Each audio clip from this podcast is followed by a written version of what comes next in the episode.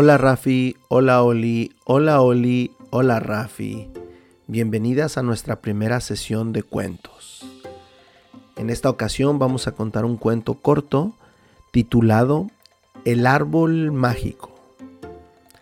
Hace mucho, mucho tiempo, un niño paseaba por un prado en cuyo centro encontró un árbol con un cartel que decía, Soy un árbol encantado si dices las palabras mágicas, lo verás.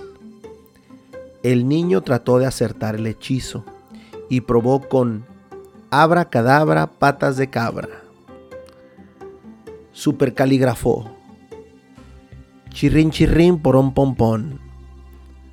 Ta ta ta chan. Y muchísimas otras más, pero nada. El niño pronto se rindió se tiró suplicándose, diciendo, Por favor, arbolito. Y entonces se abrió una gran puerta en el árbol. Todo estaba oscuro, menos un cartel que decía, Sigue haciendo magia. Entonces el niño dijo, Gracias, arbolito, gracias, arbolito. Y se encendió dentro del árbol una luz que alumbraba un camino hacia una gran montaña de juguetes y chocolates.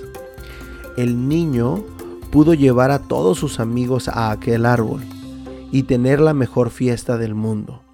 Y por eso se dice siempre que por favor y gracias son las palabras mágicas. Rafi, Oli, no se les olviden las palabras mágicas. Su papá les manda un besote puño y explosión.